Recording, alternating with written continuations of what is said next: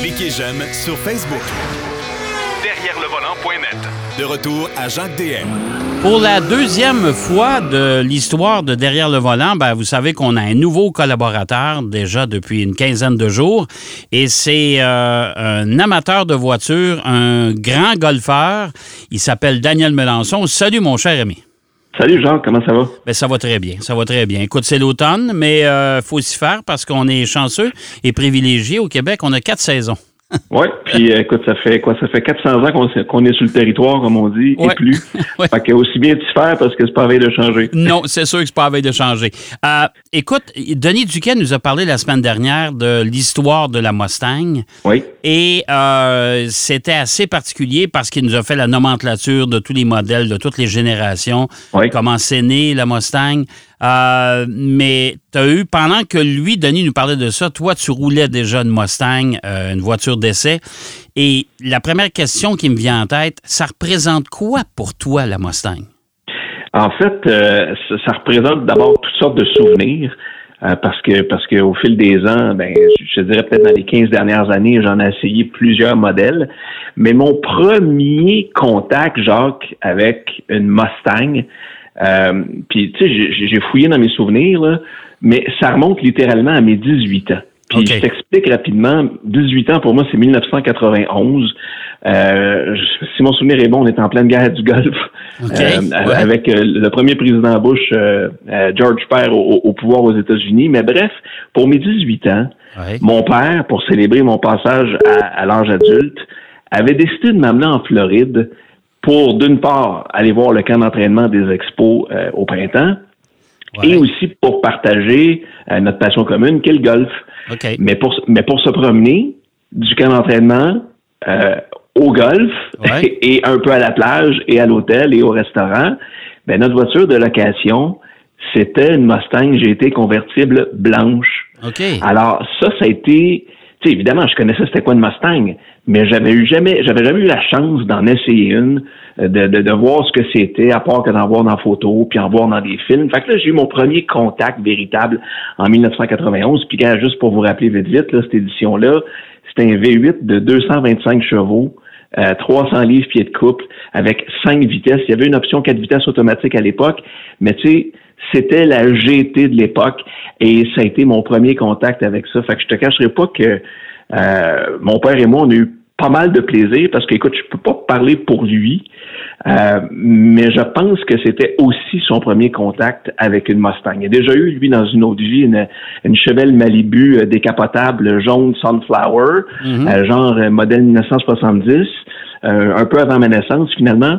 Mais euh, tout ça pour te dire qu'on a eu bien du fun. On s'était promené euh, sur la A1A en Floride, dans le coin de Fort Lauderdale. Oh, wow. Et puis, il nous est arrivé une petite anecdote. Je te raconte ça brièvement. Un soir, on sort au restaurant, on prend un parking public. Et évidemment, à cette époque-là, il y avait, c'était pas, c'est moins automatisé, mais on a oublié les clés dans l'habitacle, porte verrouillée. OK. Ouais, fait que ça, c'était assez ordinaire. Il fallait appeler comme ou accrocher un taxi sur le fly qui est venu nous, euh, euh, nous, nous, nous, nous accommoder ça avec une espèce de barre de métal pour nous, euh, nous débarrer à la porte. Mais disons qu'avec notre anglais approximatif à l'époque, Ouais. ça a été, ça a été une pas pire aventure. Puis, puis rapidement, là, avant de te parler de mon essai de la, de la Ouais. Mustang GT, Ouais. euh, sept ans plus tard, imagine-toi donc que j'ai eu un, un deuxième véritable contact avec une Mustang.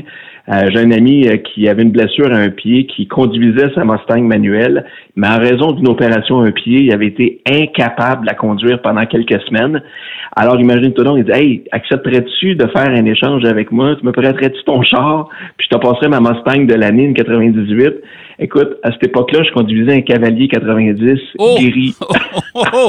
Hey, euh, tu, tu venais de monter dans l'échelle sociale, là. Hey, écoute, t'as pas idée. T'as pas idée. Fait que j'avais dit à Dave, certain que j'accepte. J'ai dit, soigne ton pied, prends ton temps. Prends ton temps, oui. ben oui, je Fait, comprends. que- fait- fait que ça a été mes, mes, mes premiers contacts véritables. Évidemment, tu sais, je, connais ben, un peu l'histoire euh, de la Mustang. Euh, tu sais, ça reste le, le char sport le plus vendu de l'histoire. Euh, puis, euh, tu sais, c'est- c'est- c'est c'est vraiment passionnant. Puis, tu sais, pour te parler de l'essai comme tel, euh, je l'ai eu pendant deux semaines récemment. Euh, j'ai eu la chance d'essayer la Mustang GT coupée modèle 2022, sixième génération. Euh, vous le savez, ça a été introduit en 2015. Fait que, tu sais, ça, ça commence à dater euh, une petite affaire. Ça fait déjà sept ans. Euh, cela étant dit, euh, on, on l'a su au cours des dernières semaines au Salon d'auto de Détroit. La prochaine génération apparaît, la 2023.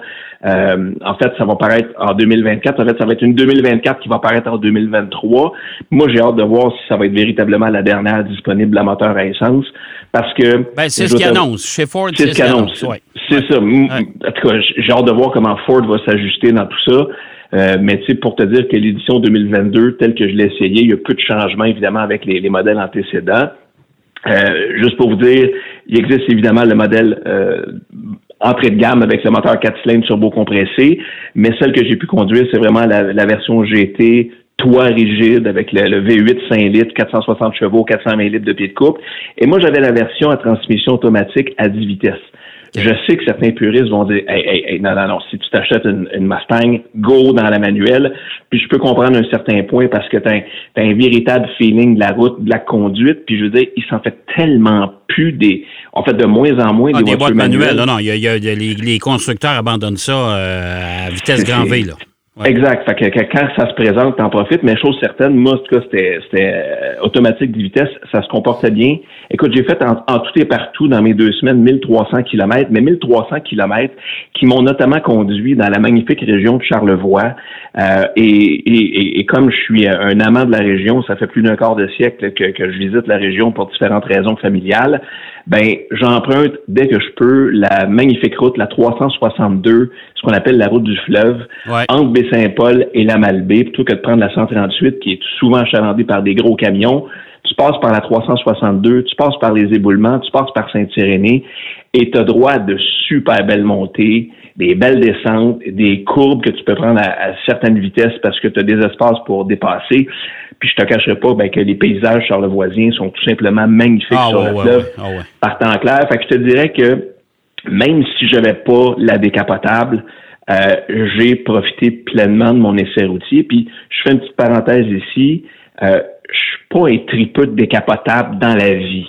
Euh, en termes de look particulièrement, euh, que tu me donnes le choix entre un coupé comme j'ai essayé le GT ou la décapotable, je préfère la shape du coupé. Euh, je, tu le sais, je, je, roule une 718, une Cayman. Euh, Boxster, c'est le même modèle, c'est le même char, mais la ligne de toit, pour moi, ça fait toute la différence. Puis je trouve que la ligne de toit d'une décapotable Mustang, euh, je, comprends que c'est pas une décapotable, mais j'aime mieux la ligne de toit. Ouais, puis il faut pas oublier une chose, hein? Les gens pensent tout le temps de décapotable, c'est le fun, c'est l'été. Une décapotable, c'est agréable à rouler l'automne, avec une petite laine.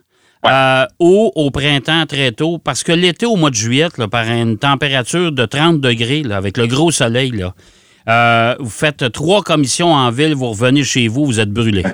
Ben oui, puis avec, avec ta chevelure légendaire. Oui, euh, oui, tout à fait, tout à fait. Alors moi, c'est pour moi, c'est ça. Fait que pour moi, un cabriolet, c'est vraiment usage limité. Et les, les, deux belles périodes, c'est dans les intersaisons, parce qu'à part ça, c'est beaucoup trop chaud. Exact, exact. Et puis ça, c'est sans compter qu'on a de la pluie en masse au Québec. Alors, c'est. Oui, puis remarquez, puis si vous allez en Floride, euh, tu, tu sais, Daniel, tu y vas régulièrement. En Floride, il y a beaucoup de décapotables et pourtant, les toits sont montés. ah oui, ben oui, écoute, c'est tellement faux. Ben ouais, c'est ça. Que, ça pour te dire que j'ai bien aimé euh, le, le, le, mes rides avec euh, la GT. Évidemment, je, je, je peux pas vous reproduire le son du V8, mais au démarrage, les accélérations, écoute, c'est enivrant. Tu sais, j'ai peine à croire qu'un jour, la totalité du parc automobile va être remplie de voitures électriques. Écoute, moi, quand j'entends ça, là, euh, je, comme, je capote. Et puis, tu sais, évidemment, la sonorité change, évidemment, au fur et à mesure que le moteur s'échauffe, tout ça. Mais tu sais, c'est c'est vraiment, vraiment ça coche. Évidemment, avec autant de puissance sous le capot, ben, aucun problème à faire des dépassements, de bonnes accélérations. Euh, J'étais chaussé sur du Pirelli P, euh, P0 Nero du 19 pouces. Euh, C'était parfait. Euh, position de conduite, je te dirais relativement bonne, confortable. Moi, par contre, si j'ai un petit bémol, la version que j'ai essayée était munie de sièges en tissu. Ouais. Et ça m'apparaissait un peu bon marché. Écoute, tu avais une présence de surpiqûre là, dans les bancs, là, mais je te dirais que le matériel utilisé m'apparaissait très bon marché. On parlait même pas de faux cuir ou d'un Euh, c'est surprenant aussi, Daniel, parce que tu avais la, version GT, puis une version GT, c'est quand même pas une version d'entrée de gamme, là. Non, non, exactement, mais c'était un, tissu, comme je dis, là, qui, qui m'apparaissait vraiment là, comme OK, on met ça pour que ça coûte peut-être un peu moins cher, mais bref, euh, c'est un petit bémol. Cela dit, j'aime le côté rétro euh, qu'on proposait dans cette Mustang-là avec les, euh, les, cadrans derrière le volant qui sont très distinctifs. On parle pas de cadran numérique. Moi, personnellement, j'aime ça. Tu sais, je veux dire, tu as un char qui a beaucoup d'histoire. Je comprends que tu veux moderniser, mais tu gardes un petit clin d'œil au passé. Ça, j'aime ça. Euh, alors, qui dit V8, ben, parle évidemment de consommation. Je pense que j'ai conduit pas mal dans la norme. Là. Pour ce qui est de la route, j'ai fait 10,2 litres au 100 en moyenne. En ville, euh, du 14 litres au 100, mais tu sais, je veux dire, même en ville, il y a des fois, tu as le goût de l'essayer un peu, fait que je comprends que ça peut, ah ça peut grimper assez vite. Fait que non, c'est pas mal ça. Euh, dans les petits bémols aussi, peut-être. Euh, écoute, ça, j'ai été surpris. Les sièges sont encore à réglage manuel. J'étais là, allô? C'est quand même une, c'est quand même une GT, tu sais, j'ai fait OK, je m'attendais peut-être un peu plus de modernisme, un peu comme peut-être l'écran d'infodivertissement.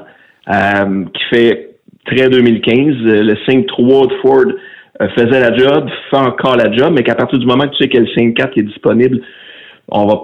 J'étais un peu surpris de voir l'ancienne génération là-dedans. Euh, cela dit. Euh, mais il faut, faut comprendre, Daniel, que ce, modèle-là est en fin de carrière. On s'entend. Exact, exact. Non, non, c'est pas une critique. Là, non, et puis en même temps, en même temps, il faut comprendre que profites-en, tu as aimé le tableau de bord de celle-là. Je sais, tu as, sûrement vu le tableau ben oui, j'ai vu la prochaine, de la prochaine. C'est atroce. Pour moi, là, c'est ça, c'est manqué complètement. Euh, je ne sais pas comment les puristes de Mustang vont s'habituer à ça, mais en tout cas, ça, c'est ça, c'est autre chose. C'est un autre discours quand on l'essayera plus tard. Exactement. Puis euh, l'autre aspect où, avec lequel j'ai eu bien du fun et moins de fun, c'est que mon petit Garneau, qui va avoir trois ans d'une coupe de jours, a tripé solide avec le du V8 là. Encore papa, encore papa, encore papa. Mais t'aurais dû me voir sortir ma souplesse pas légendaire pour installer le banc, la coquille de bébé en arrière. Écoute, ah non, ça. Je, te disais il y a une couple de minutes que je préfère le toit rigide au toit souple. Je te dirais que là, j'aurais probablement souhaité un toit souple, ne serait-ce que pour me donner un peu d'espace, parce qu'il a fallu que je fasse preuve de contorsionnisme ah, littéralement pour me placer. Écoute, c'est des places symboliques à l'arrière. Là, c'est vraiment, on s'entend, il y avait de la place mais euh, c'est pas c'est pas une voiture à usage euh, quotidien quand un bébé de 3 ans. Si tu fais monter des passagers à l'arrière, il faut que tout le monde fasse des sacrifices. Toi, sur ta position de conduite, et le passager assis derrière toi, lui aussi va falloir qu'il fasse des sacrifices. Puis je suis pas mal sûr que tu pars de chez toi, sur la rive sud de Montréal, à la hauteur de Trois-Rivières, il y a quelqu'un qui va vouloir débarquer. Euh, pas mal certain. euh, cela dit, écoute, mon séjour dans Charlevoix, c'était pour un, petit trip de golf. Euh, puis tu sais, je, je, vais te parler brièvement du coffre de la Mustang parce que il est pas si petit. Écoute, j'ai été étonné du rangement. Mon sac de golf, en enlevant mes longs bâtons, ça rentrait très bien. J'ai pu mettre du rangement, de la valise en masse là-dedans. Écoute, c'est mieux qu'une Camaro. Si on fait les parallèles pour parallèle, c'est mieux qu'un coffre d'une Camaro. C'est un peu moins volumineux qu'un Challenger, euh, qui a quand même 458 euh, euh, centimètres cubes de volume, comparativement à 383 litres pour, pour la Mustang. Mais cela dit, c'est quand même très bien. Puis, écoute, autant je sais qu'il y a plein de clés pour, pour jouer avec, pour changer ton mode de conduite, mais de façon générale, c'est comme c'est une sportive assez docile, puis j'ai adoré mes deux semaines avec ça. ça, a été, ben, ça, a été, vraiment trippant. Mais là, il nous reste à peu près, euh, il nous reste à peu près trois minutes, mon cher. Euh, tu as profité de l'occasion. Tu étais dans Charlevoix avec ta, belle Mustang.